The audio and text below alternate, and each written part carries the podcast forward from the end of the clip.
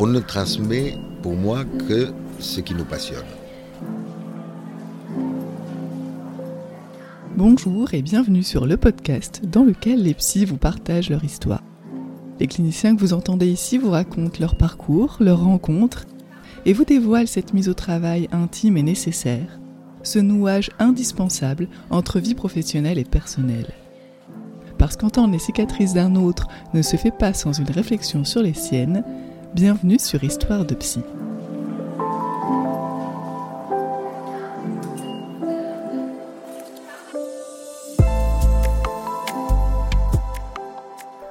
Il y a quelque chose de vertigineux dans la clinique, un point d'insaisissable qui ne peut être cerné par des mots, qui nous échappe toujours. Rencontrer un patient peut se situer sur ce registre-là. C'est rencontrer un monde organisé parfois complètement différemment d'une autre. C'est être renvoyé à ce que l'on ne comprend pas, à ce qui se dérobe à tout savoir théorique. C'est précisément ce qui passionne Rulio Guilaine. D'abord physicien, puis psychologue clinicien et professeur HDR à l'Université catholique de Lille, Rulio est ce collègue toujours prêt à l'aventure, que ce soit pour aller faire une conférence à l'autre bout du monde, que pour boire un café et parler théorisation et formalisation dès la première heure le lundi matin à l'université. Né en Argentine, dans une famille où l'ambiance était au débat et à la lecture, Rulio Guilaine nous raconte à quel point son parcours a toujours eu pour horizon de trouver des réponses, de s'approcher au plus près des limites du mystère, de trouver une rigueur et une formalisation pour comprendre ce qui rate dans le savoir et dans nos connaissances. Ceci au point de pouvoir être fasciné par ce qu'il nomme la beauté de l'écriture des lois de la nature dans une langue mathématique. Cette écriture qui donne une clarté de vision trompeuse.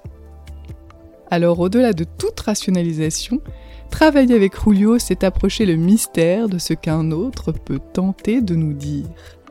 Alors comment passe-t-on de la physique à la psychanalyse, des équations mathématiques aux questions telles que qu'est-ce qu'on fout dans la vie Bienvenue dans cet épisode très particulier avec Rulio, mon collègue et ami. Une interview qui ne pouvait s'enregistrer ailleurs qu'à l'université, entre les bruits des étudiants dans le couloir et celui de la grande horloge. Bienvenue donc dans mon bureau à la fac, qui est très souvent, et pour ma plus grande joie, également le sien. Bienvenue Rulio, enchanté de, de pouvoir te recevoir aujourd'hui dans mon autre bureau, j'ai envie de dire, puisqu'on prend le café ensemble ici tous les matins pratiquement. Oui. Et, et merci d'avoir accepté de, de jouer le jeu de cette interview, parce que je pense qu'il y a beaucoup de, notamment d'étudiants, mais de collègues qui sont euh, impatients d'entendre euh, ton récit. Mhm. Très bien. Alors, pour commencer, est-ce que tu veux bien te présenter ton nom, ton prénom, te présenter en quelques mots D'abord, déjà, te remercier de l'invitation. Euh, je trouve que c'est un espace euh, très particulier. Déjà, euh, je dirais une espèce de d'introduction à qu'est-ce que la clinique? Parce que la clinique se décline de plusieurs façons différentes. euh, et entre autres, disons, celle de l'histoire de celui qui écoute quelqu'un d'autre qui vient le voir. Et donc, euh, pour me présenter, euh, mon nom c'est euh, Julio Guillén, en fait Julio César Guillén. Comme ton prénom, hein, c'est une longue histoire, peut-être on abordera. Je suis psychologue clinicien, aussi, disons, je, travaille actuellement, disons, à l'Université catholique de Lille. Je travaille en même temps à, à l'EPSM, euh, l'agglomération lilloise, disons, depuis euh, quelques lustres maintenant. Et euh, mon cadre de référence, c'est la psychanalyse. Ce que Je pourrais ajouter, donc je fais un doctorat ici en France, mais on reviendra sur l'histoire de Mhm. tout ça. Disons, après j'ai passé mon HDR il y a si quelques années, comme pas si longtemps vraiment. Et actuellement, disons, je, je suis professeur à l'Université catholique de Lille aussi, donc où je fais euh, des cours euh, autant en licence qu'en master. Et ça, donc, euh, on dirait, ça, ça se résume à mon activité actuelle dans le champ au moins de la psychologie clinique et la psychanalyse. Mhm. Tu divises ton temps entre l'université et le PSM, établissement public de santé mentale de Lille. Tout à fait. C'est une, partie de mon temps est consacrée au suivi des patients, euh, des supervisions même si on, je ne veux pas trop les appeler comme ça, je les appelle plutôt des groupes de réflexion clinique euh, où se joue une certaine transmission, dont on parlera certainement en équipe. Et euh, notre partie de mon temps, c'est euh, les consacrer au cours ici, au séminaire, à la recherche. Mhm. Oui, je pense qu'on aura l'occasion. On aura l'occasion de, reparler. Alors, peut-être pour commencer, mhm. Quel est le point de départ? Est-ce que tu te rappelles la première fois que tu as entendu parler euh, psychologie ou psychanalyse peut-être d'ailleurs, peut-être même mhm, tout à fait, tout à fait. précisément? Donc euh, c'est, euh, je ne sais pas si j'aurais un, moment particulier et c'est intéressant parce que là on, repart dans mon histoire, mhm. c'est le but du jeu je crois. oui. Mais euh, comme toujours, on se rend compte que le passé, on l'a devant soi. Mhm. Donc ce que je veux te raconter, c'est certainement une construction, même pas une reconstruction, de ce que je peux appeler ou dire être mon passé. Mhm. Donc euh, je dirais qu'il n'y a pas trop de, de précision sur le moment où j'ai entendu parler de la psychanalyse. Je veux revenir sur un certain nombre de, d'instants, de, de, moments qui ont été euh, particulièrement prégnants, je dirais. Mais euh, c'est une histoire qui, euh, comme je disais, même s'il n'a pas de date, a commencé avec quelque chose qui, qui était plutôt lié à une espèce d'ambiance, disons. Donc, autour de la maison où j'ai grandi, disons, il y avait euh, aussi cette euh, ambiance de discussion, de, débat, euh, je dirais plein de, domaines, de, une variété de, références qui se croisaient, disons, du fait que, d'un côté, mon père, il était chirurgien, donc dans le pragmatisme un peu extrême, tandis que ma mère, elle était prof de littérature américaine à la fac.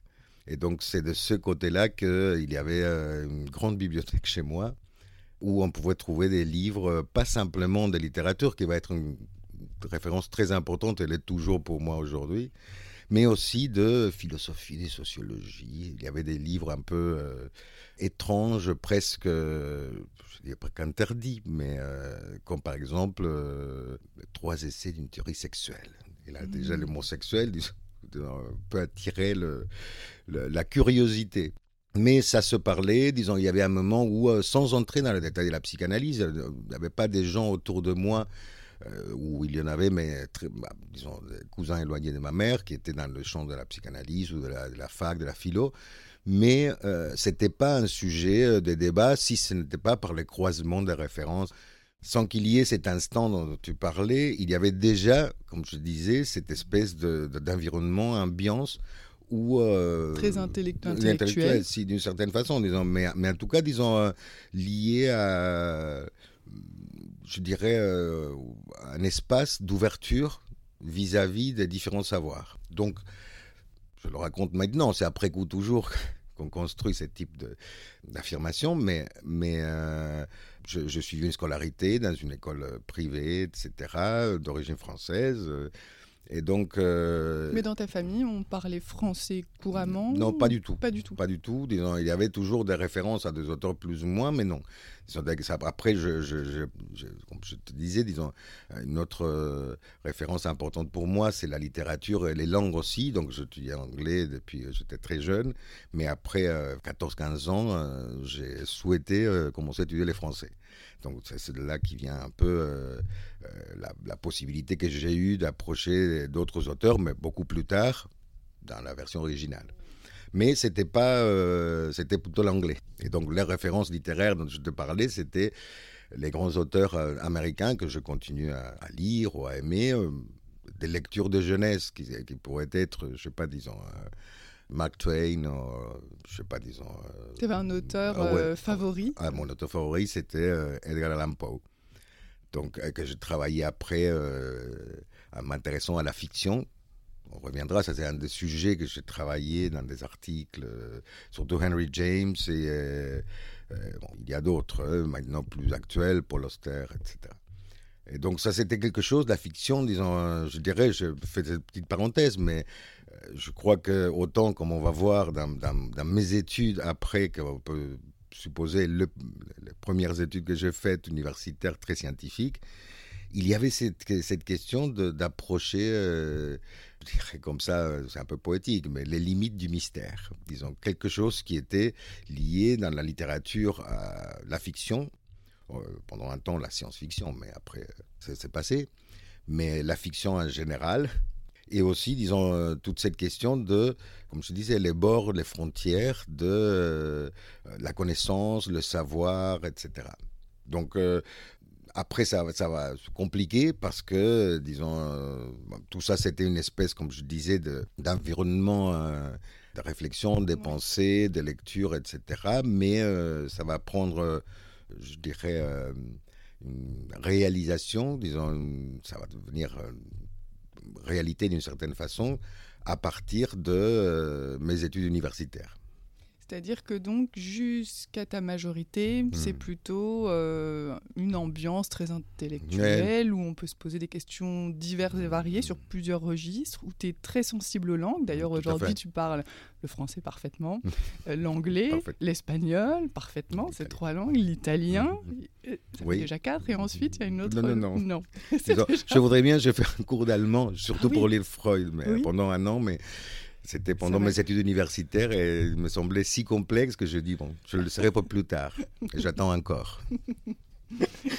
Mais... donc, à ce moment-là, à 18 ans, quand tu décides mm. de t'orienter au niveau universitaire, donc en Argentine, tu décides de partir dans une école précise avec une idée de métier précis Oui, c'était un moment, euh, comme toujours, comme pour tout jeune qui se pose la question de quoi faire, j'avais pléthore d'intérêts faisait toujours ce choix très euh, difficile. Euh, il faut dire que j'étais très euh, penché vers cette quête intellectuelle, donc les études universitaires ne se posaient pas comme question pour moi. Disons, je savais que j'allais faire des études universitaires, mais ça pouvait partir de très loin de l'archéologie, la, l'anthropologie, à la physique, à la littérature. la littérature. Oui, mais on se voyait moins comme, un, comme un, justement, ce que tu posais comme question, comme un métier possible. Voilà. Mhm. Et donc. Euh, tu n'avais pas d'idée de métier possible. Tout à fait. Et même pas la, la, la, psychologie n'entrait pas là. Donc, comme métier possible, il faut recontextualiser aussi. Il faut savoir que moi, je fais mes études, je finis mon, mon école secondaire euh, dans l'année 80. Euh, oui. Donc, ça remonte. Euh, et à ces moments-là, en Argentine, il y avait euh, toute une réalité sociopolitique, c'était celle du gouvernement militaire, une série de dictatures qui ont marqué euh, régulièrement, malheureusement, la vie politique argentine. Donc on était sous un gouvernement militaire. Et la carrière de psychologie n'existait pas. Disons, c'est pas qu'il n'existait pas. En fait, bon, il faudrait préciser, mais c'était euh, politique quota zéro. Qu'est-ce que ça veut dire? C'était que euh, même si la fac, disons, l'université, euh, la, faculté de psychologie n'existait pas comme telle, c'était un département dans la, faculté des sciences humaines, même si elle n'était pas fermée, c'est-à-dire les étudiants sous une haute surveillance, hein, qui étaient déjà là, hmm. continuaient. D'accord quota zéro signifiait qu'il n'y avait plus de, de, nouveaux inscrits. Ah. Donc, l'entrée à la carrière était fermée. Hmm, et c'est passé aussi avec la sociologie. Et donc, c'est pour ça que, disons, c'était même pas euh, quelque chose qui était censé euh, faire partie au moment où je me posais la question d'un métier possible. Hmm. On va dire qu'en Argentine, à cette période-là, la période où toi tu dois faire un choix en termes de, d'études universitaires, les psychologues, déjà, ça fait, ne font pas vraiment partie du paysage. Oui, disons, c'était, euh, il y a eu une dictature avant, disons, dans le milieu des années 60. Et, donc déjà, disons, euh, c'est, très intéressant l'histoire de la, de, la, psychologie en Argentine. Disons, il y a tout un... Euh, il a des articles. J'ai un très bon euh, ami euh, qui s'est consacré en Argentine à l'histoire de la psychologie, qui a fait une thèse ici avec Rudinesco, mais sur un autre thème, mais il a, il a fait de recherches sur ça. Donc, c'est une histoire complexe, même la création de la, de la, je dirais de la, carrière professionnelle des psychologues, qui datait des années, fin des années 50, début des années 60. bon, ça, c'était toute une longue histoire. Euh, mais ça existait, c'était un, champ professionnel. Bon, il faut aussi voir que, comme je dis, c'est un bien intellectuel, etc. Il y avait le contrepoids de mon père, qui était beaucoup plus pragmatique, disons, mmh. c'est-à-dire la médecine, etc. Mon grand-père était médecin aussi, donc, et moi je suis l'aîné. Bien, on pourrait penser que tout était joué pour que euh, ma, destinée, ma destinée sur la médecine, mais euh, ça, ça, je savais que j'en voulais pas. Ça, serait long d'y entrer, euh, mais quelques longues années d'analyse m'ont permis aussi, hmm. ce travail personnel, de voir qu'est-ce qui se jouait à ces moments-là. En tout cas, disons, c'était pas quelque chose qui était dans mes choix, disons, direct. Et il y avait quelque chose qui m'intéressait beaucoup, que c'était la science. Hmm. Et donc, à ce moment-là, disons, au moment de, je me souviens très bien, disons, au moment de la fin de, de, ce qui correspond à la terminale ici, je suis allé voir euh, un certain nombre de professionnels qui m'intéressaient, surtout des professionnels qui étaient, euh, un que je me souviens très bien, qui m'a décédé il n'y a pas longtemps, c'était euh, un physicien, astrophysicien, et un autre professionnel, donc je me souviens beaucoup moins, qui était un chimiste avec un ami à moi, etc. On connaissait des gens qui étaient à l'université. Donc, euh, et j'étais mais vraiment émerveillé par ces personnages, parce que c'était vraiment un personnage. Euh, Comment il s'appelait? Il s'appelait Hector Bucetich. C'est une grande famille de La Plata. disons, son père, il avait développé des choses aussi, mais dans un autre champ différent. Et lui, il était mais déjà un personnage. Et c'est pour ça que une autre chose que je voulais te dire, et je trouve que c'est, pour moi, au moins dans mon histoire, ça a été euh, très très important, sont les rencontres que j'ai faites. Bon, après, on, peut, pourrait dire qu'est-ce qu'une rencontre? Là, c'est une rencontre, là. Tout à fait, c'est une rencontre, on ne rencontre que le réel. Peut-être qu'il y a quelque chose de ça qui s'est joué, mais en tout cas, disons, le côté presque, je dirais, excentrique de ces personnages. Je rencontrais chez lui dans une grande bibliothèque bah, vraiment un, truc complètement bordélique, et au milieu de ces, livres, etc. Il nous racontait qu'est-ce qui était euh, la physique, mais vu comme la relativité, la mécanique quantique, etc. Je ne comprenais rien à l'époque, ou plus ou moins. Euh, mais j'étais marqué par cette rencontre. Je l'ai eu euh, après, en faisant mes études de physique, comme prof, un personnage vraiment. Je voulais ajouter simplement que c'est vrai que euh, au-delà de toute cette espèce de croisement de, des domaines ou de disciplines intellectuelles que je pouvais avoir de euh, milieu où j'ai grandi, il y a eu aussi en, Argentine, il y avait à l'époque au lycée, disons, un cours de philosophie et un cours de psychologie. le cours de psychologie, la psychologie c'était une matière, disons qu'on donnait de façon euh, régulière, qu'on donne je crois toujours disons, en terminale, disons, étrangement, je ne sais pas si étrangement, mais les cours de psycho ne m'a pas marqué trop, parce qu'il s'agissait des thèses, de je sais pas quoi, etc. Tandis que les cours de philo, euh, je trouvais que c'était passionnant, et on a, sans, c'est pas comme ici, hein, disons, c'est pas que on a vu... Euh, on a parcouru, le, par exemple, Freud, etc., dans les cours de philo, les mm. topiques, etc. Mais c'était surtout euh, toute cette question de la pensée des Grecs, de, de la lecture des, des, philosophes, etc., qui m'a aussi passionné. Donc il y a aussi ça, disons, c'est un enseignement, on va dire, euh, standard qu'on pouvait avoir, mais c'était aussi, je ne dirais pas une rencontre, mais encore quelque chose qui, qui a pu éveiller cet intérêt pour la pensée, la réflexion, l'interrogation de, euh, je dirais, de, questions qu'on pourrait appeler très largement existentielles. Mm-hmm. Donc, je reviens, si tu veux, sur mon choix. Donc, à ces moments-là, sans aucun doute, je choisis la physique. Avec l'idée d'un métier là où Pas du tout. C'est là qu'il va se jouer, disons, la question de la psycho. Je choisis des ah. études et moi, c'est là que je dû travailler quand même. Hein. disons, je, je, suis plutôt dans une version très théorique. Et ça va, ça va s'avérer être le choix que je, ferai une fois fini mes études de, physique. Mais je dois dire que je suis absolument nul pour tout ce qui est expérimental. Disons, tous les cours, c'était vraiment rigolo à la fac. Donc on peut associer la physique à quelque chose d'expérimental. Moi, j'ai dû passer par tous ces cours, etc., où on devait manipuler, etc. Euh, je m'arrangeais en général pour rester à côté, euh, remplir les tableaux, comme me disait, mais pas mettre mes mains dans les câbles, je sais pas quoi. Et c'était toujours l'intérêt pour la mathématique, euh, particulièrement l'algèbre, etc., la formalisation, que c'est un autre mot qui va mmh. revenir, et la vision théorique, disons. C'est-à-dire que c'est cette vision einsteinienne, je dirais, de la beauté de l'écriture des lois de la nature dans une langue mathématique. Donc moi j'étais vraiment, euh, je dirais, très euh, enthousiaste et euh, ça me portait, ça me porte toujours hein, cet intérêt ah sur la question de la formalisation, de la, même une question esthétique, disons, de la beauté de, des équations. il y a des gens mmh. qui pourraient rigoler sur ça, mais vraiment, ça a ces côtés de, vraiment esthétiques d'une espèce de clarté de vision euh, qui est trompeuse. Mais en tout cas, disons que moi, je passais des, heures, des nuits avec un très bon copain à moi, une autre rencontre. Et maintenant, il est prof aux États-Unis, à l'Université de San Francisco.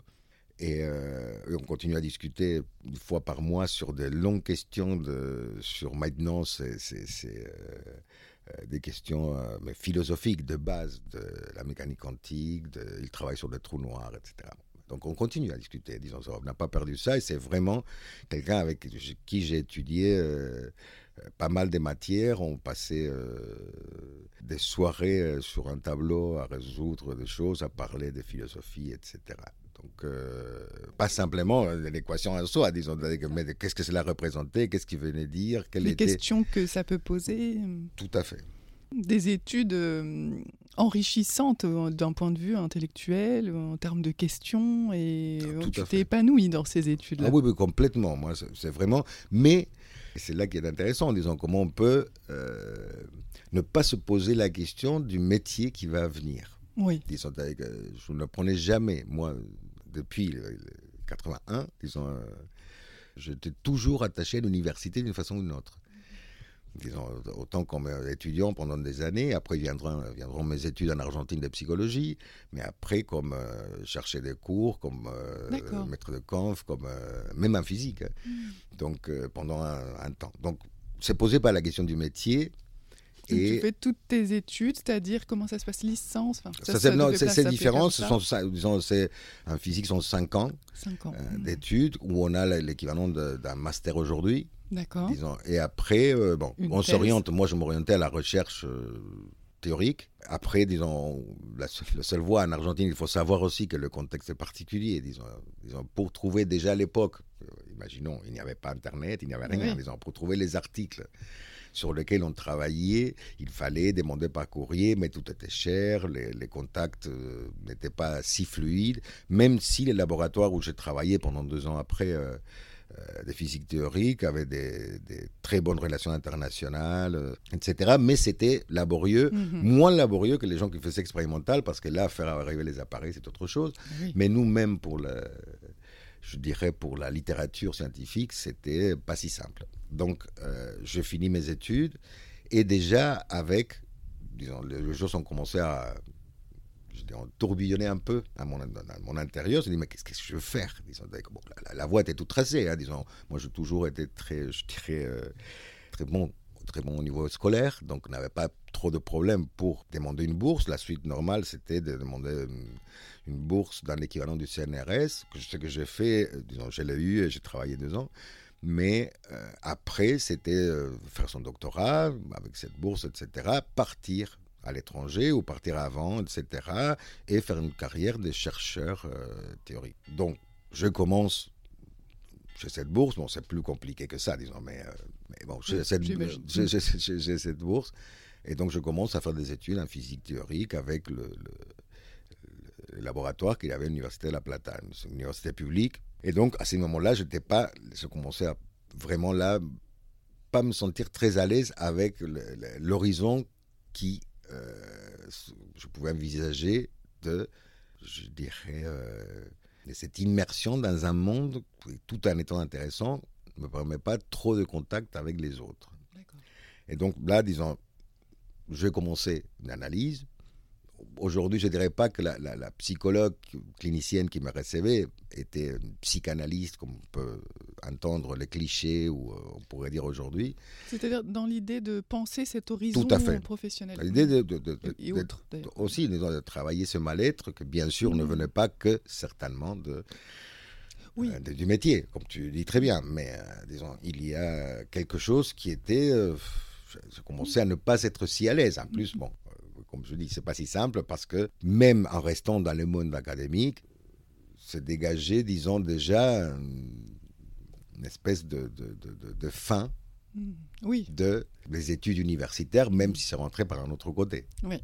Donc, est-ce que c'est mon inscription? Ensuite viendra en psychologie Est-ce que c'est encore une fermeture, disons, pour rester comme étudiant dans le monde de l'université? Je vais travailler ça longuement. Certainement, c'est pas sans qu'il y ait quelque chose de ça.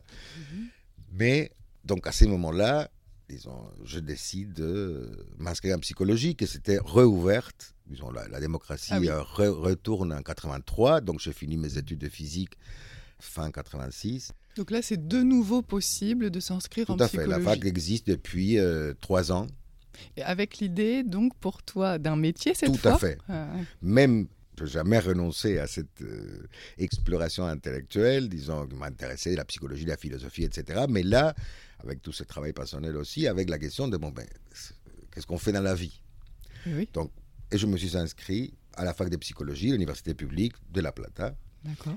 Euh, qui avait une orientation que tu connaissais? Qui avait une orientation que je ne connaissais pas trop parce que je ne savais pas trop encore, sauf quelques lectures. Oui ce qu'était la psychanalyse. Tu avais pu lire justement les, livres qu'il y avait dans la bibliothèque Oui, et encore, disons, je les ai feuilletés, mais hmm. disons, c'est pas quelque chose qui était encore. C'était plutôt le métier, disons. Et en plus, il y a quelque chose, bien sûr, comme je t'ai dit, j'avais commencé un travail avec quelqu'un. Il y a quelque chose, certainement, de, hmm. un trait identificatoire qui pouvait se jouer avec quelqu'un disons, euh, que je rencontrais régulièrement. À l'inverse de tes études précédentes, euh, la psychologie t'y est arrivée, entrée, euh, mmh, dire comme ça, par des questions plus que par un attrait intellectuel ou des lectures. Tout à fait. Et bien sûr que j'ai continué, disons, ça m'a passionné. et en Argentine, bon, on fait la même chose que je disais pour la physique, mais là, sont six ans d'études. Je continue à l'être, de psychologie pour avoir l'équivalent du master ici, ou un titre pour pouvoir exercer comme psychologue, etc. Et les cours t'ont plu alors? Tu te souviens de, tes premiers cours? Absolument. Hmm. Et c'est là que je vais faire la rencontre de la psychanalyse d'une certaine façon. Il faut dire aussi que, retour, bon, on revient à cette histoire un peu complexe de la, psychanalyse euh, et la psychologie en Argentine.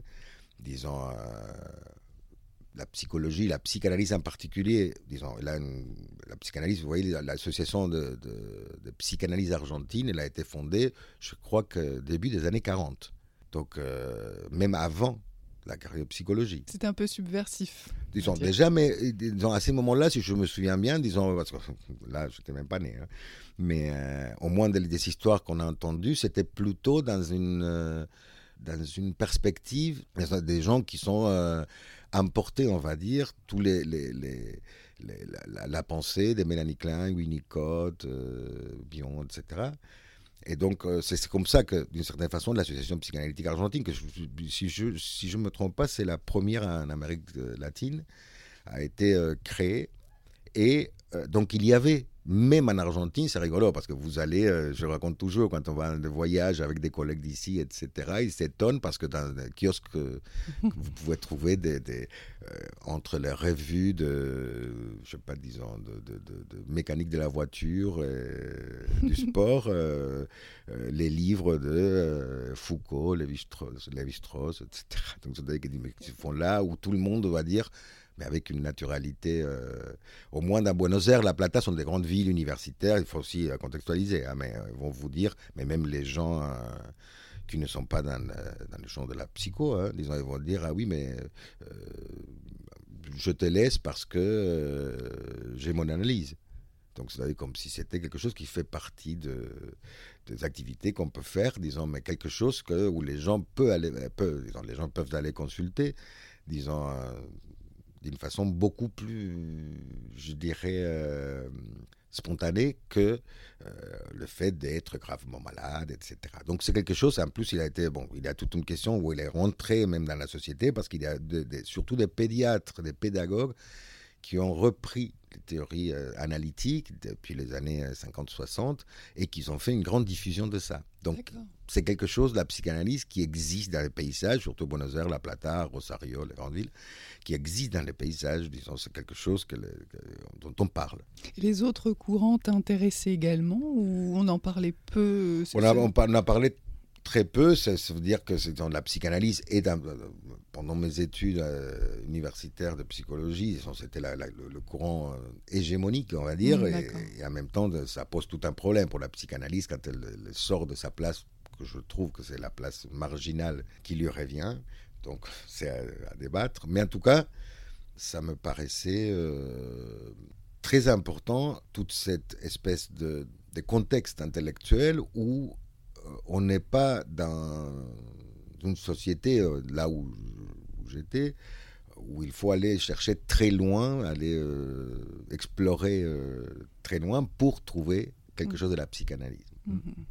Et donc, comme tu disais tout à l'heure, d'une certaine manière, disons, l'entrée en psychologie, disons, est marquée par cette recherche d'une certaine d'un certain champ professionnel, disons un métier, qui me puisse aussi me permettre d'être en contact avec les gens.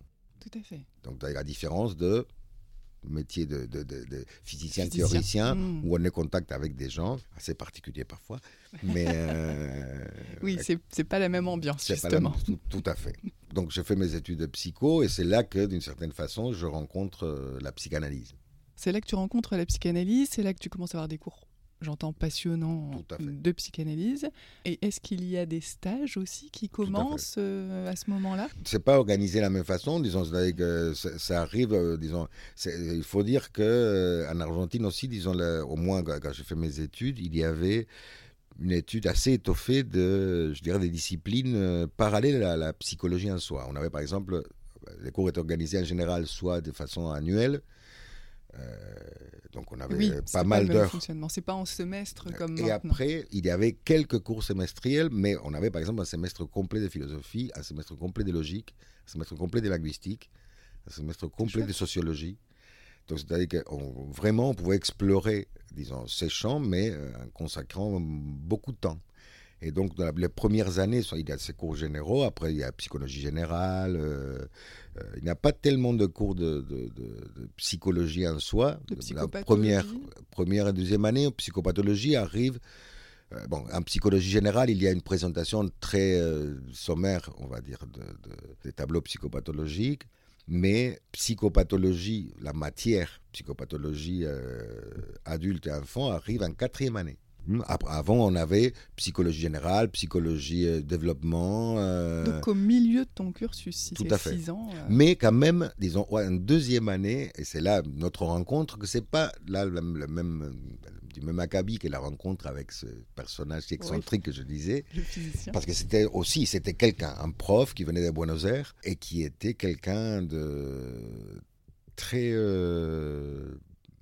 comment dire, très clair dans la façon de transmettre. On avait une matière qui s'appelait théorie psychanalytique. C'était une matière qui durait un an et on voyait les concepts fondamentaux de la psychanalyse, disons, et on lisait pas mal les œuvres de Freud en deuxième année. Hmm. Donc euh, de Freud, de Freud en particulier. Hein. Après, euh, mais vraiment, hein, disons, on a vraiment parcouru, euh, sans entrer euh, dans les détails, détails de chaque texte, mais quand même, disons, il y mhm. avait, euh, on devait beaucoup lire. Ça a été aussi pas pour moi pas facile de m'habituer à une autre façon de euh, d'étudier. Ah bah oui. Parce qu'en physique, disons, j'avais ma, ma méthode, on va dire. Disons que c'était surtout théorique, résoudre des équations, confronter aux problèmes, etc. Tandis que là, c'était surtout dans des cours de sociologie, etc. Je, mais, je disais, mais il faut tout retenir, ça, ça, se fait comment en disant, il faut travailler la mémoire. Euh, finalement, euh, pas difficilement, mais euh, ça m'a pris du temps d'entrer dans une façon différente d'accès au savoir. Et donc, bon, ce, ce moment, disons, c'est-à-dire que c'est la rencontre avec la théorie psychanalytique Et vraiment, dans, cette, dans toute sa complexité, dans tout ce parcours de Freud, qu'il faut le dire, était quelqu'un de très honnête intellectuellement. Il revenait sur ce qu'il avait dit, il remettait en question des, euh, je dirais, des constructions théoriques qui euh, questionnaient la clinique, etc. Donc, c'est que c'est un savoir en mouvement. Euh, mais j'ai pu le voir de cette façon-là et pas simplement comme une espèce de ce qu'on peut rester, disons, dans la tête de quelqu'un, une espèce de, clichés qui n'a rien à voir avec la psychanalyse, mais c'est les clichés qu'on a, de l'interprétation des rêves, de, une espèce de décodage disons, de euh, de l'expérience de l'adulte en termes de, l'histoire infantile, etc. Disons, ça, on peut rester sur ce type d'image, mais là, d'une certaine façon, on a eu accès à cette complexité. Et euh, là, c'est complexifié. Quand on arrivé à quatrième année, on avait théorie psychanalytique, psychopathologie, où on a aussi étudié beaucoup les classiques français. Et là, j'avais la, possibilité de lire certains textes en français. C'était ah parce que, disons, si vous imaginez que Lacan, euh, disons, est quelqu'un qui est euh, difficile à lire en français, mhm. bonjour pour la traduction. Il y avait plus de notes en bas de page que le texte lui-même. Donc, je revenais au texte en français, etc. Et c'est là qu'on a euh, que j'ai connu pour la première fois presque, disons, avec une certaine profondeur, l'œuvre de Lacan. Et là, vraiment aussi, disons. Parce que Freud, tu l'as découvert en espagnol. Oui, en espagnol, en, deuxième année, à partir de ça, et en lisant les textes de traduction espagnole. Mais Lacan, Lacan espagnol et français.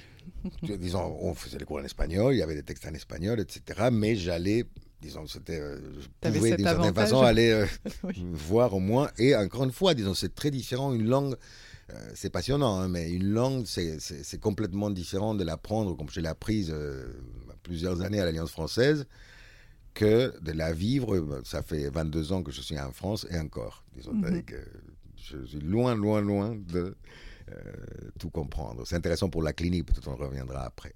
Et donc, bon, pour finir ça, disons, je termine mes, mes études universitaires. Euh, Avec des stages alors Ah oui, à, la fin, disons, ça ne s'est fait pas en termes de stages, mais on faisait euh, ce qui s'appelait passantias, que c'est une espèce de ça serait comme un stage plutôt d'observation, disons, euh, à la fin d'un sixième année, dans des hôpitaux psychiatriques euh, de la région. Donc, on passait, disons, dans les différentes matières, ils étaient organisés des espèces de temps où on devait aller, je ne me souviens pas, c'était une fois tous les 15 jours, disons, à l'hôpital, il y avait une espèce de présentation des malades. Je dis une espèce parce que parfois ça répondait à la définition classique, parfois c'était plutôt autre chose. Et on avait des espèces de séminaires cliniques sur les présentations qu'on avait. Euh, ah tu ne rencontres pas seul, euh, seul des, patients, etc. Euh, tu ne te balades pas seul à l'hôpital. Tout à fait. D'accord disons, en sixième année, on avait la possibilité, mais ce n'était pas pensé en termes de stage, aussi de passer plus d'heures disons, euh, à, euh, je dirais, à, pas apprendre, c'est le mot qui me venait, mais à interagir avec les gens qui étaient en poste sur l'hôpital, etc. Ah hmm? Et la plupart de nos, comme c'est le cas ici pour moi par exemple, la plupart des intervenants qu'il y avait là travaillaient en même temps dans un hôpital où ils avaient leur consultation privée, etc. Oui, c'est ça. Et ça, ça confirme toujours ton, ton désir de métier euh, Ah oui, tout à fait, disons. Mais, et là, c'est un autre type de rencontre parce que je ne pourrais pas parler euh, d'un patient, mais c'est là que j'ai rencontré, je dirais comme ça, disons, et là c'est la rencontre euh, peut-être plus proche de la rencontre réelle, euh, la psychose. Ah oui. Que c'est quelque chose, disons, qu'on avait eu plein de cours, j'étais en cinquième, sixième année, etc., sur la psychose, euh, disons, sur euh, séminaire de Lacan, séminaire 3, Tu avais approché les choses théoriquement. même la psychose, on l'a parlé, disons, il y a une grande influence, disons, dans les études en Argentine de la pensée française. Et surtout, je crois, c'est parce qu'il y a pas mal de, psychologues et de psychanalystes qui sont exilés au moment de la dictature, pas mal en France, ou avec des références à France, à Paris, Sainte-Anne, etc., et euh, qui sont revenus. Donc c'était une espèce de mai 68 à journée. Euh, nos références étaient Deleuze, Lacan, Foucault, etc. Disons, euh, les profs, disons, on lisait beaucoup de textes disons, des intellectuels français. Hein. Et donc, bah, on a, moi, j'avais eu toute, cette question de, l'approche de la psychose, toute la question, disons, l'histoire de la clinique de Foucault, etc., les, les, asiles, on avait beaucoup lu. Mais vraiment, disons, au cours de ces stages d'observation, on va dire, ou de ces temps qu'on passait à l'hôpital, c'était vraiment la rencontre de, de la psychose d'une façon, euh, je dirais, expérientielle. Disons, même si j'étais pas directement euh, en face du patient, c'était euh, ça, moi au moins, l'impression que j'ai eue, c'est d'entrer dans un monde qui était organisé, tant qu'il puisse l'être, complètement différemment. Et donc, euh, c'était... Une énigme, un mystère. Tout à fait, un mystère. Disons, c'est-à-dire que c'est très intéressant que tu, tu, relèves ça parce que c'était là on est, comme on était dans la physique pour d'autres choses, au bord de ce qu'on pouvait comprendre. Au moins, au moins, je pouvais comprendre. S'agit-il encore de comprendre quoi que ce soit, mais bon, ça viendra plus tard, hein, cette question, ce questionnement. Mais en tout cas, disons, on était dans les limites de ce qui pouvait être euh, une espèce de, réduction rationnelle de qu'est-ce que le psychisme, qu'est-ce que le, processus de pensée, euh, qu'est-ce que la raison, etc. Là, c'était être confronté avec euh, un discours qui se déliait, etc. Disons, je me souviens très bien d'un patient qu'on nous a présenté qui racontait euh, sa souffrance, euh, il était hospitalisé depuis un certain nombre d'années, mais qu'à un certain moment, disons, son discours s'interrompt et il fait un bruit comme ça, et le discours continue. Mais ce n'était pas le discours continu, je pense autre chose. C'était comme une espèce d'interruption et la reprise était dans le même ton, dans le même, comme si c'était une suite directe du mot qui était resté avant ce petit bruit. Et euh, quand on lui a demandé, il a dit j'ai quelqu'un dans ma bouche qui tapote. Mais donc, on pourrait penser à ce type d'affirmation comme quelque chose de une création intellectuelle. Mais là, on avait toute l'impression que c'était quelque chose qui s'imposait à lui. Et moi, j'ai eu cette impression, je me souviens encore, de, quelque, disons, de, d'assister à quelque chose qui était organisé et qu'il y avait une organisation, mais complètement différemment. Et ça, donc, ben, effectivement, ça a été euh, autant un questionnement intellectuel que aussi euh, un questionnement professionnel, disons. Comment on peut aborder quelque chose de ça et euh, Disons qu'en finissant tes six années d'études, ça ouvre sur d'autres questions plus cliniques, etc. Ça ouvre plus cliniques, je dirais. Disons. Mmh. Et là, Bon, j'ai fini mes études et euh, bon, tout le monde allait dans des sociétés psychanalytiques. J'étais déjà, disons, quand je, termine mes études, je commence à me rapprocher d'une société analytique avec La Plata. il y en a plusieurs, euh, je crois que c'est un autre chapitre. Euh, mais, et à échanger avec, maintenant j'étais déjà psychologue, et j'ai travaillé, disons, je n'ai pas dit, mais disons, mais il, fallait, il fallait payer ses études, hein, même si ma première carrière, je l'ai fait très tranquille, disons, chez mes parents, etc. La deuxième, je me suis dit, c'est autre chose aussi. Disons, moi, j'aurais pu dire à mes parents, ils n'auraient pas eu de problème. J'ai dit, non, mais ça, il faut quelque chose que euh, c'est moi qui les prends en charge. Hmm. Et donc, j'ai travaillé pendant toute ma carrière comme prof de physique. En même temps, parallèlement.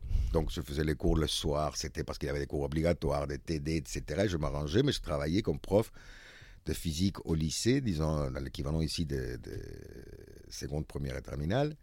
Et euh, j'ai travaillé, j'ai gardé euh, un cours que je faisais euh, à la fac d'électromagnétisme, etc.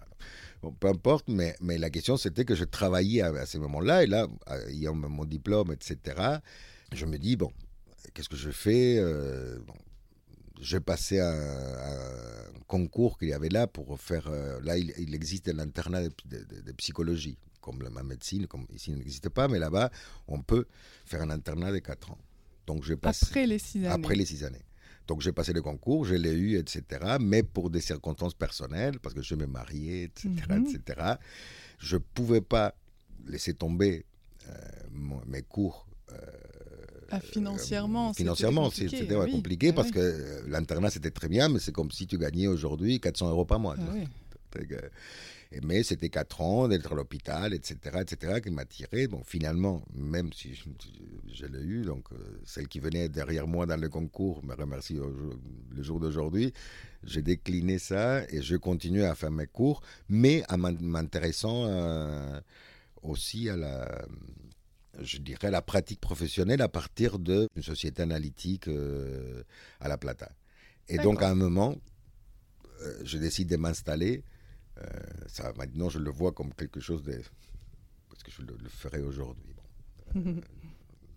à l'âge que j'ai, disons, on ne peut pas reconstruire le passé, disons. Mais en tout cas, disons, je le faisais tout en faisant des supervisions, etc., avec les collègues, en faisant des, des groupes d'études, des cartels, etc.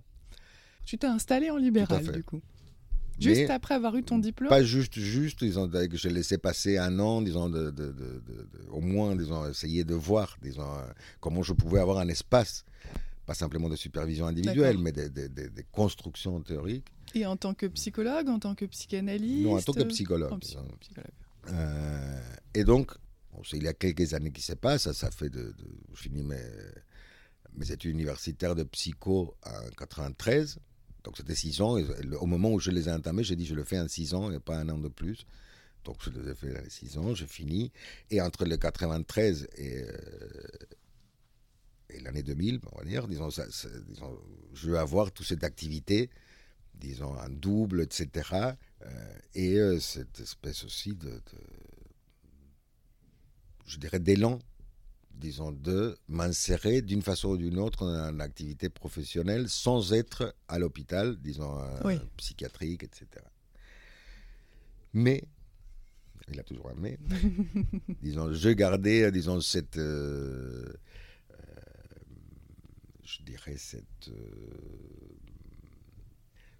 j'allais dire illusion, mais quand même cet euh, espoir de continuer, parce que pour moi, c'est vraiment l'université, c'est un lieu où on peut euh, développer, questionner, on peut accéder à toute la complexité euh, de la pensée par rapport à un sujet ou un domaine déterminé. Et donc, je voulais faire une thèse, encore l'université, mais en Argentine, j'avais tout un projet. En Argentine, euh, il y a une tradition, mais qui s'est développée euh, en psychologie en particulier. en physique, il y avait une longue tradition de doctorat, etc. En psychologie, c'était pas si évident.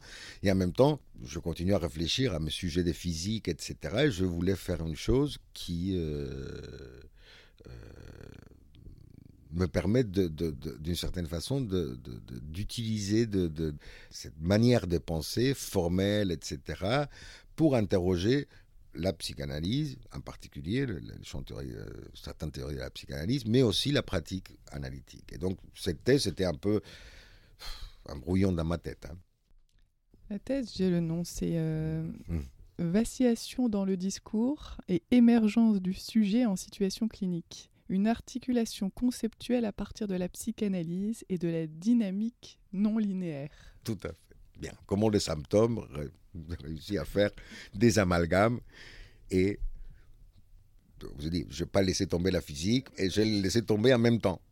Donc, je rigolerai à mon collègue euh, Dominique Régnière parce qu'on travaille beaucoup sur les, logiquement les et et et les ni ni.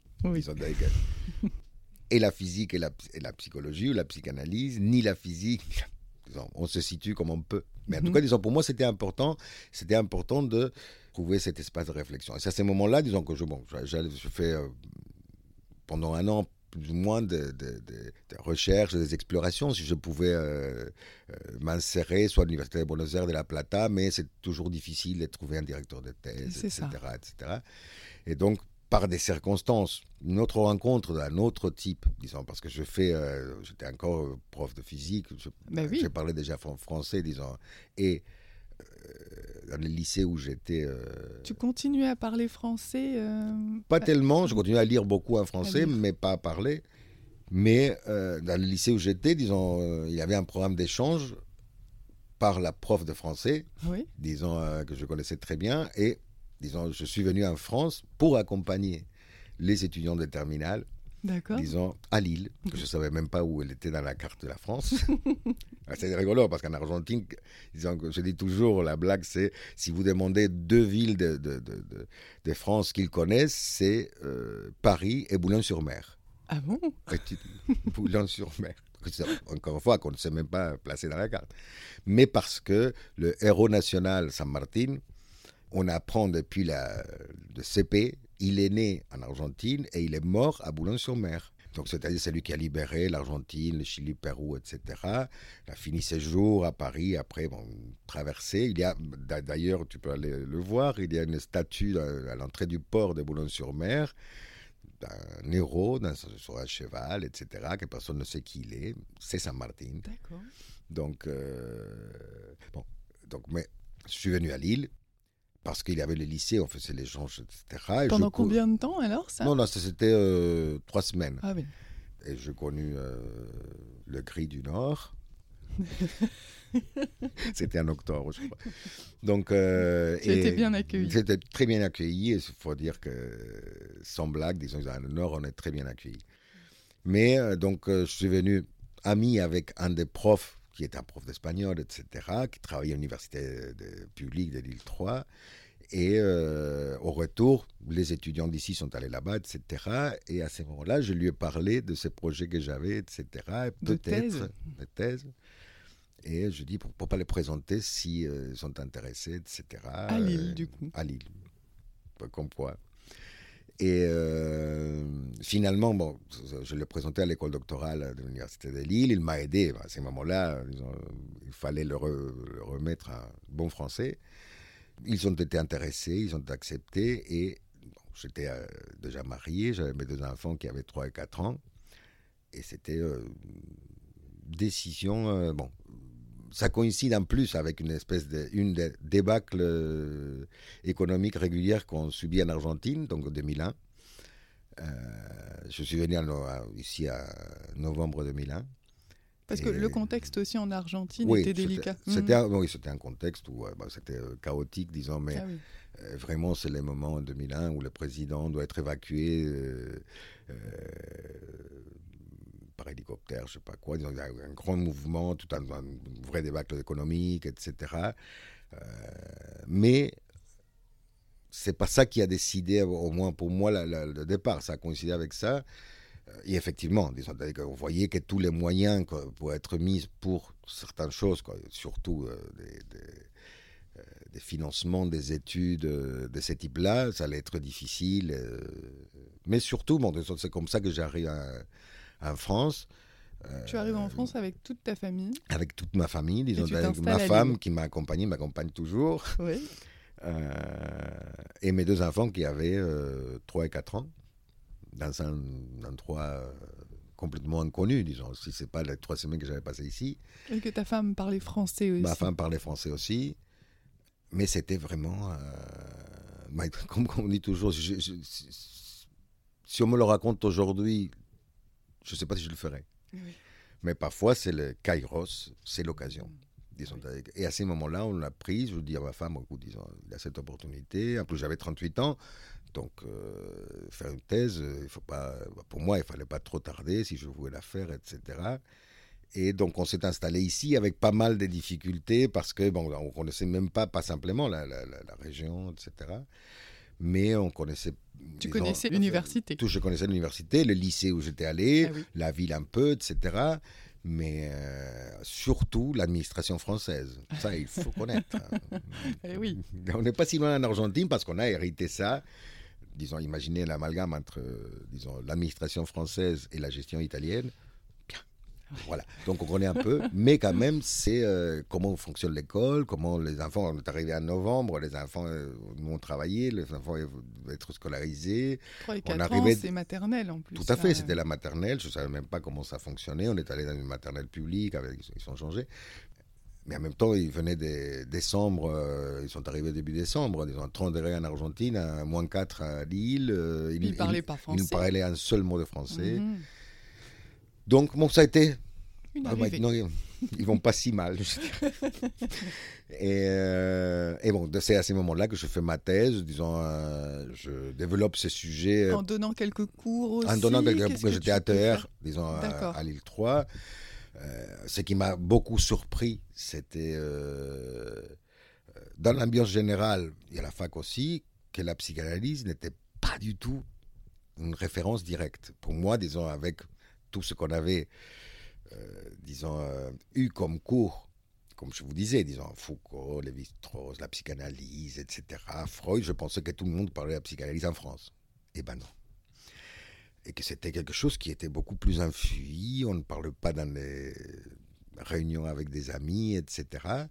Euh, on ne le trouve pas partout. Euh, c'était vraiment une surprise, disons, parce que je me suis dit, mais finalement, la psychanalyse, disons, ça se passe à Paris, c'est comment, disons, mais c'était pas, comme je te disais en Argentine, un savoir qui était, euh, qui faisait partie du décor habituel. Tu as cherché une école de psychanalyse par ici, du coup? Oui, après, moi, mon rapport à les aux écoles de psychanalyse, moi, je passais par quelques-unes, mais... Mais plutôt en Argentine. C'était, oui, en Argentine. ici aussi, disons, j'ai cherché, etc. Et je, participais, je participe toujours. Hein. Mais d'une façon, je dirais, plus éloignée. Dans, mm. le sens de dire que, euh, pour moi, personnellement, je ne sais pas si c'est euh, c'est comme ça. C'est loin d'être euh, la, seule, la seule position à prendre. Mais pour moi, le, le développement du savoir passait par l'université. Mais par rapport justement à ce savoir, tu as fait une thèse en France Tout à fait. Et c'est euh, en conformant précisément le jury de cette thèse que j'étais amené à connaître euh, trois personnes qui ont, été, ont eu une importance euh, par la suite.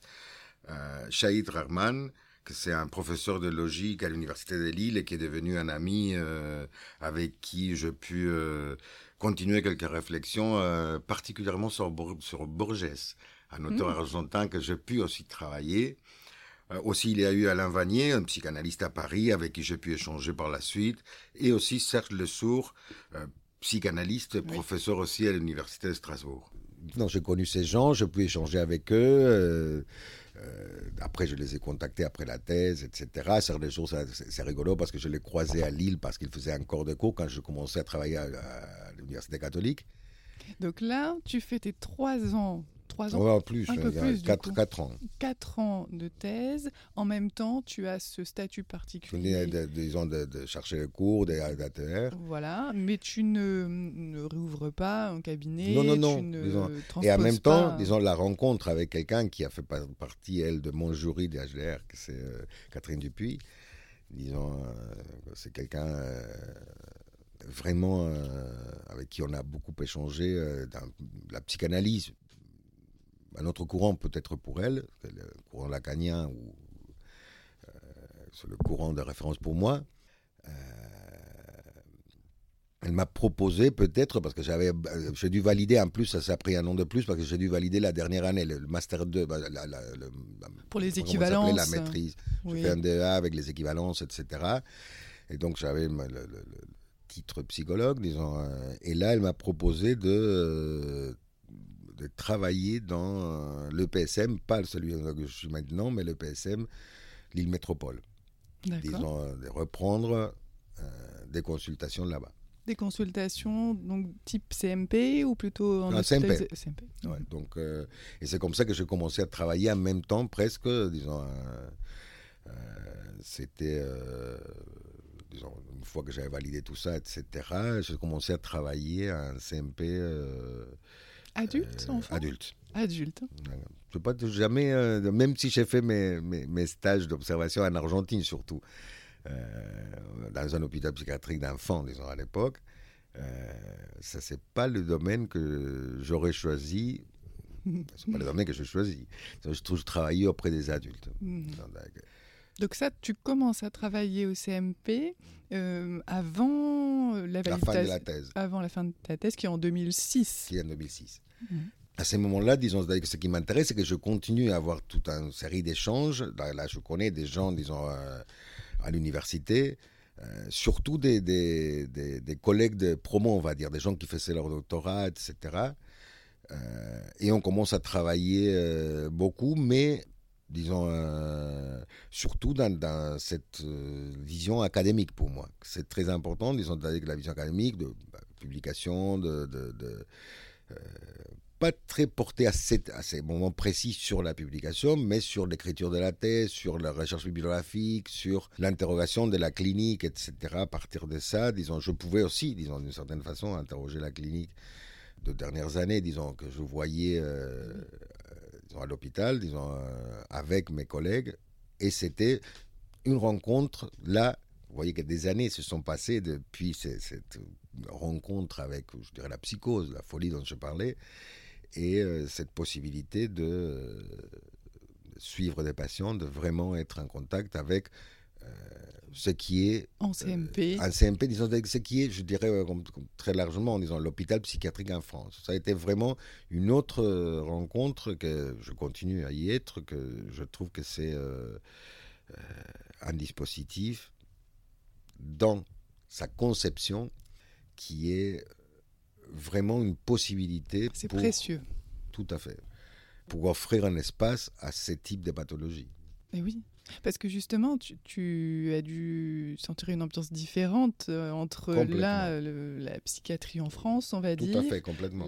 le stage d'observation que tu as fait, mm. mais entre-temps, tu as quand même ouvert ton cabinet privé. Ça devait pas être le même, euh, les mêmes consultations, ah, dans le sens de la même ambiance. Ah, Pas du tout, disons. C'est, euh, disons, cette époque-là, disons, c'était intéressant, disons, euh, parce que ça donne un, accès, mais Peu de je dirais, ah oui, c'est une population euh, qui est différente, disons, où la, la, problématique, euh, disons, passe. Encore une fois, disons, il faut, moi, moi, je crois qu'il faut être très prudent à dire, bon, disons, ça c'est quelque chose qu'on entend souvent, disons, que, que à l'hôpital psychiatrique, en CMP, on peut voir des cas graves disons, euh, on l'entend souvent, on dire qu'il y a, mm. y a des, notions de, gravité, tandis que comme si, disons, dans, la consultation privée, bon, tu peux mm. témoigner aussi, disons, dans ton mm, pratique, disons, qu'il n'y avait pas de cas, je ne sais pas s'il appelait grave, sévère, mais vraiment où on est confronté à une angoisse, par exemple, très aiguë ou à des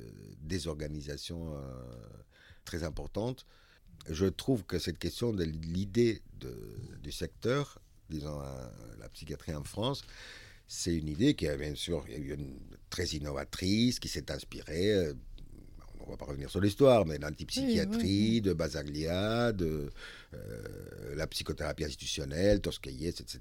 Et donc ça a donné lieu à quelque chose qui n'est pas sans faire appel ici. Et c'est là qu'on trouve de moins en moins, malheureusement, mais les traces de l'influence psychanalytique disons, dans ce qui a été construit comme surtout espace de pensée, espace de parole, espace d'accueil, euh, qui est très important aujourd'hui, disons, je dirais, euh, mais qui est euh, aussi très contesté, je dirais. Au moins, ce que je peux voir, disons, on vit dans un monde peut-être c'est un autre sujet, mais c'est intéressant de l'aborder parce que pour moi, c'était, il y a un engagement. Est-ce que la psychanalyse a sa place là, là-dedans, etc. Bien sûr, il faut sortir, et je crois que les psychanalystes ne sont pas dupes, disons, au moins pas tous, mais disons de sortir de la, de la, euh, de, la, de cliché de l'orthodoxie même. Euh, c'est un enjeu de, transmission. Un enjeu de transmission aussi, disons, avec des espaces où on puisse voir qu'on a encore quelque chose, si c'est pas à dire, à ouvrir comme espace d'écoute. Donc à cette époque, tu commences à travailler à l'Université catholique de Lille. Comme tu imagines, une fois ma thèse terminée, je ne suis pas, je me suis pas dit euh, bon l'université est derrière moi. J'ai cherché euh, une voie, disons une voie pour euh, pouvoir continuer, disons, à travailler la recherche. Oui. Si, c'est un département qui était beaucoup moins important, je dirais, en termes d'étudiants, de collègues, etc., ce qui est devenu maintenant maintenant vraiment, disons, c'est un département avec plein d'enseignants, d'enseignants-chercheurs, de profs, etc. Et un nombre conséquent d'étudiants, c'était beaucoup plus euh, réduit. Et euh, il y avait une possibilité de faire des cours ici, et donc je commençais à faire les cours ici. Et euh, finalement, j'ai eu un, contrat, encore une fois, pour à mi-temps, disons, pour, parce que je travaillais toujours dans l'hôpital.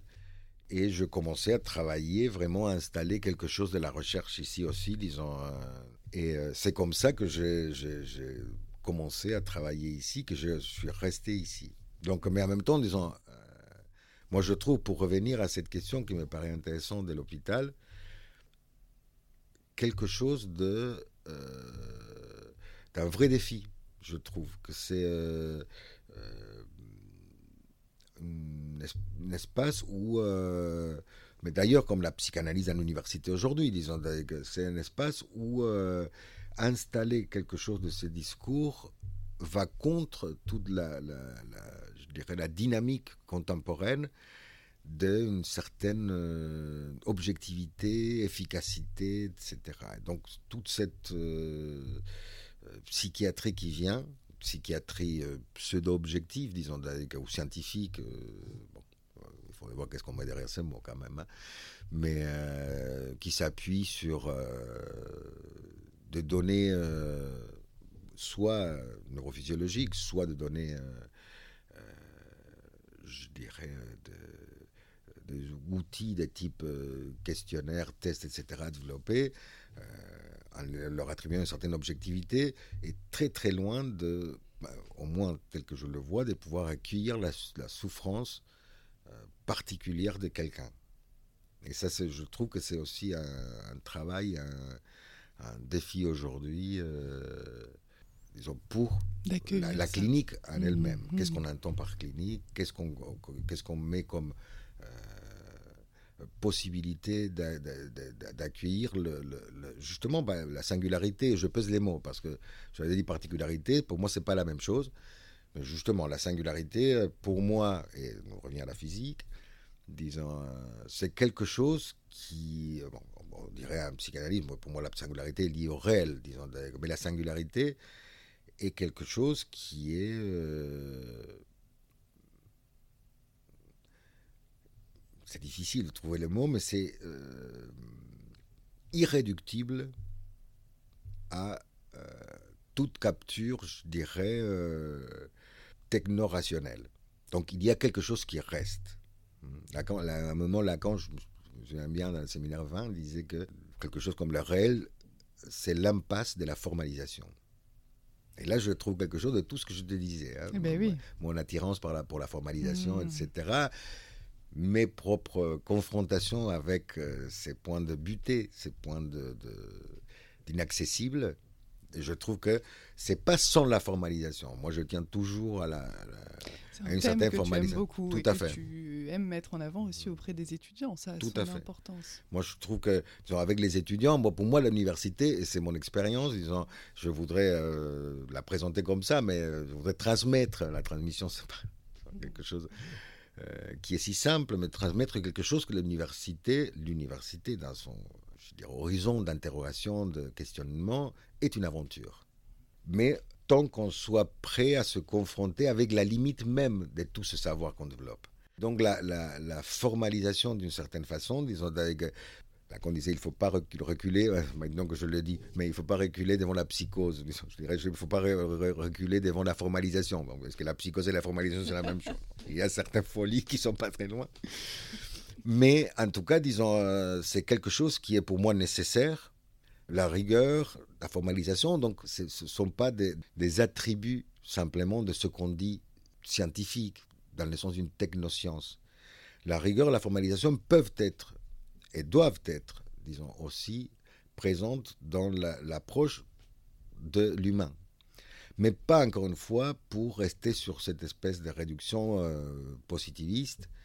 Euh, ça, c'est tout un travail que c'est fait, je dirais, chez moi, disons. Euh, parce que vraiment, pour moi, je te disais au début, disons, il y a cette espèce de, d'enthousiasme pour la formalisme, mmh. même une fascination dont il faut se départir, mais en même temps, Lacan en témoigne, disons, sa recherche permanente, disons qu'il y a la, question de, euh, à différents moments, euh, en faisant appel à différents types de théories. Mais, euh, et c'est pas simplement un exercice d'abstraction, c'est aussi, disons, où la clinique, disons, vient nous interroger, ne cesse, je dirais, de nous interroger, et on ne cesse de faire appel à des éléments, je dirais, de compréhension formelle pour pouvoir s'approcher de cette, on revient à ce mystère peut-être, cette question qui reste euh, derrière tout ce qui peut être dit, même par mhm. quelqu'un.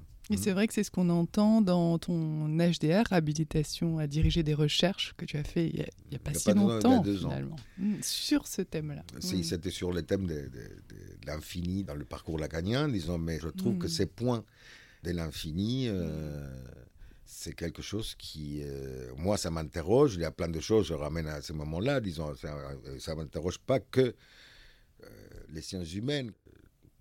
Je me souviens, je finis mon, mon HDR avec un, poème de Baudelaire. c'était qu'il dit un poème, il y avait une phrase qui disait que c'était euh, quelque chose comme euh, je vois l'infini à travers toutes les fenêtres, toutes les fenêtres. Et ça continue le poème avec le vertige que ça provoque. Je crois que la question du vertige, on travaille aussi, mais la question du vertige, c'est vraiment ça, disons, dans la hmm. rencontre clinique. Je crois qu'il y a toujours des points, des moments vertigineux, je dirais, mais disons, dans quelque chose qui peut nous confronter avec euh, ce qui euh, échappe toujours. Disons, encore, on a toujours la même euh, possibilité de le. La même, la même possibilité ou impossibilité de le cerner par les mots, par une, ébauche graphique, etc. Mm. On ne cesse d'essayer, mais c'est ce qui échappe toujours. Hein. disons, on est toujours à quelque chose de, euh, lié au réel, à la singularité, etc. Et alors, dis-moi, Julio, justement, on a parlé euh, de rencontres, mais mm, des rencontres euh, professionnelles, des rencontres avec des collègues, des rencontres avec, même au niveau intellectuel, surtout au niveau intellectuel. Est-ce que il y aurait une rencontre avec un patient, que ce soit en Argentine ou ici, mais une rencontre que tu pourrais nous transmettre aussi? Bah, En fait, ce n'est pas facile de se centrer sur une rencontre. Il y a des, certainement des moments, des situations, de, des situations particulières qui euh, nous euh, secouent, je mhm. dirais, parfois violemment. Euh, ce qui me vient à l'esprit en parlant de ça, c'est une phrase, la phrase d'un patient de structure psychotique qui, disons, que je suivis pendant plusieurs années une phrase qui paraît euh, tout à fait une phrase normale, banale, qui est la suivante La vie est difficile. Elle était toujours suivie par une autre phrase qui était Je ne sais pas comment font les gens. Je peux t'assurer que la répétition, le martèlement de cette phrase, on entendait une souffrance, un égarement profond. C'était une vraie question. Là, quand on se trouve vraiment, euh, on a cette impression qu'il y a, que la question va au-delà de recherche de réponse intellectuelle. C'était pour lui vraiment, on sentait qu'il y avait comme un gouffre. Et euh, cette suivi, euh, comme je disais, qui a duré, a été vraiment, je sais pas si une épreuve, mais en tout cas, disons, ça a été, disons, l'accompagnement dans, dans le temps. Les mmh. temps, c'est une dimension très importante qu'on oublie parfois, mais disons, il, a, il a duré et euh, c'était, euh, je dirais, l'accompagnement, je le sens comme une espèce de, de marche dans un étroit défilé, où vraiment, disons, on risque de tomber à chaque instant. Euh, autre moment, c'est aussi, disons, mais c'est très général, mais euh, disons, c'est la, rencontre avec le fonctionnement institutionnel en France.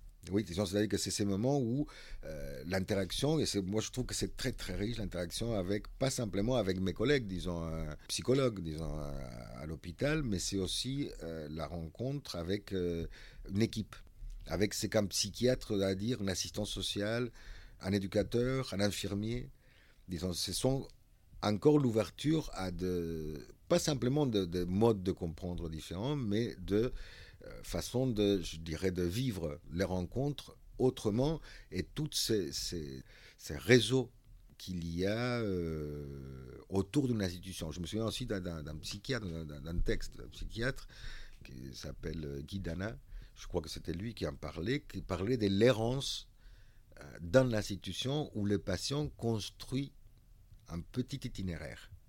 Et surtout, disons, je l'ai vu plusieurs fois, disons, comment les patients, disons, dans l'institution peuvent s'installer dans l'entre-deux. Mm. Ce qui devient très embêtant pour, pour, les praticiens et pour l'institution, parce que c'est là où on ne les attend pas qu'ils vont se loger. Mm. C'est là où il n'y a pas de dispositif, mm. où on ne cesse de pointer que tout ça ne sera jamais suffisant. Et donc cette question de l'errance dans l'institution, moi je trouve que c'est, euh, euh, disons, que c'est quelque chose qu'on peut vivre. Comment les patients, disons, certains patients peuvent nous surprendre, disons, par cette question de trouver un lieu qui était inattendu. J'avais une toute dernière euh, question à te poser pour aujourd'hui. Oui, on, vient, on ne peut que commencer. Comment tu penses la question justement de la transmission de la mm. clinique aujourd'hui, toi qui euh, travailles dans CMP, qui a toujours enseigné Qu'est-ce que tu penses de la transmission de la clinique ah, Moi, je crois que c'est euh, un enjeu majeur aujourd'hui. La transmission, disons, c'est presque banal de le dire, mais, la transmission ne, s'arrête pas à l'enseignement l'apprentissage, la lecture. Effectivement, pour moi, tout ça, disons, la transmission ne va pas sans que tout ça soit présent, mais euh, je le dis souvent, en disant, que c'est certainement pas moi qui le dis la première fois, mais disons que on ne transmet pour moi que ce qui nous passionne. il y a quelque chose d'autre qui se transmet et nous passionne dans un sens très large, quelque chose qui nous engage. Et donc la transmission peut se jouer toujours dans un au-delà de ce qu'on dit. Et parfois c'est pour moi, disons, moi j'ai essayé de jouer cette possibilité. Je crois que bon, j'y arrive avec tous les, difficultés que ça peut avoir, les, les allées-venues, par exemple, disons, euh, installer un espace à l'hôpital qui euh, qui requiert beaucoup, beaucoup d'énergie parce que ça se délite, ça réapparaît, etc.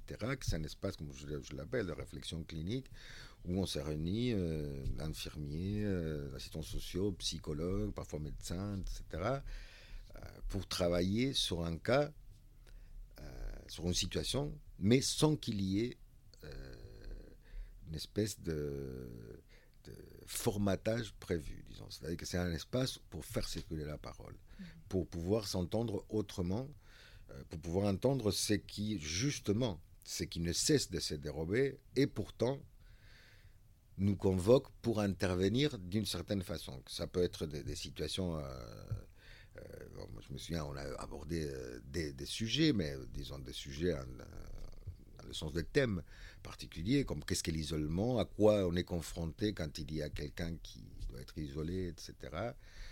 Euh, ou des cas particuliers d'un adolescent de 16 ans qui se trouve hospitalisé dans le service d'adultes, euh, ou euh, d'un patient qui refusait le nom de famille qui lui avait été donné ça pose des questions très pratiques quand on va en administration et qu'un tel dit c'est pas mon nom celui qui figure sur. Donc, on peut partir de la situation comme ça, on peut partir d'une réflexion, mais ce qui se transmet, je crois, c'est surtout une position éthique qui doit être, je crois, véhiculée par une espèce d'engagement avec le pari du sujet. Et ça ne s'enseigne pas, je dirais, mais ça peut être se transmet à partir de l'écriture, c'est ce qui excède un peu en quelque sorte l'enseignement ou c'est ce qui s'ajoute Tout à fait, c'est ce qui émerge. C'est comme une mm. espèce de, d'émergence, toujours dans l'inattendu, mais certainement, mais après euh, quelques décennies d'enseignement, je peux te dire que euh, c'est dont se, se souviennent les étudiants euh, en général, c'est pas simplement de, cours particuliers qu'on a dit, etc. Mais bon, c'est long de le, raconter, mais c'est moi je fais tous les ans depuis des années une expérience avec justement l'expérience de miroir sphérique avec des étudiants. oui. Et euh, c'est une expérience très, euh, ça peut être disons, banal pour certains, mais dérangeante, très dérangeante pour certains d'autres. Et à ces moments-là, disons, ils ne m'ont pas oublié. Bonjour, Monsieur Guillen, etc. Ça fait dix ans que je ne se voit pas et ça revient. Mais est-ce que c'est simplement un effet euh, de surprise ou est-ce que tout ce qu'on a discuté autour de ça, parce que c'est pas simplement faire un tour de magie, disons, tout ce qu'on a discuté ne trouve pas un sens par l'expérience qu'on a traversée. Et je trouve que, que, la transmission a un lien nécessaire avec une expérience qui s'affronte avec la certitude qu'elle va nous renvoyer à notre incomplétude. Je ne sais pas comment expliquer ça, mais en tout cas, disons, c'est quelque chose de, qui reste. Disons, finalement, pour de la transmission, c'est d'ailleurs aussi de demander qu'est-ce qui reste de ce qu'on dit, de ce, qu'on, de ce dont on témoigne. En tout cas, disons, moi je crois que c'est toujours de l'ordre d'un pari. Et comme tu disais tout à l'heure, un enjeu, un enjeu majeur. oui, tout à fait. voilà. Eh ben, merci pour précisément cette transmission euh, aujourd'hui de, ton parcours. Euh, merci Olivia. Merci Rue.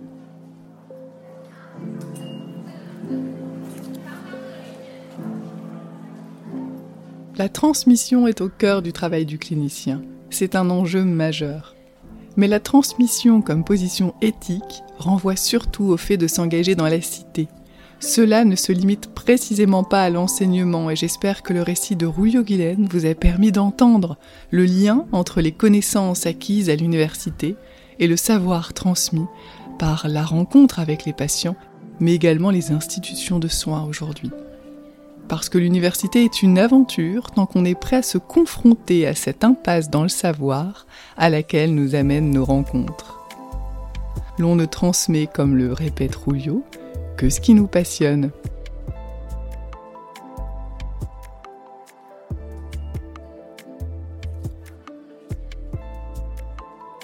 Histoire de psy, ça vous a plu?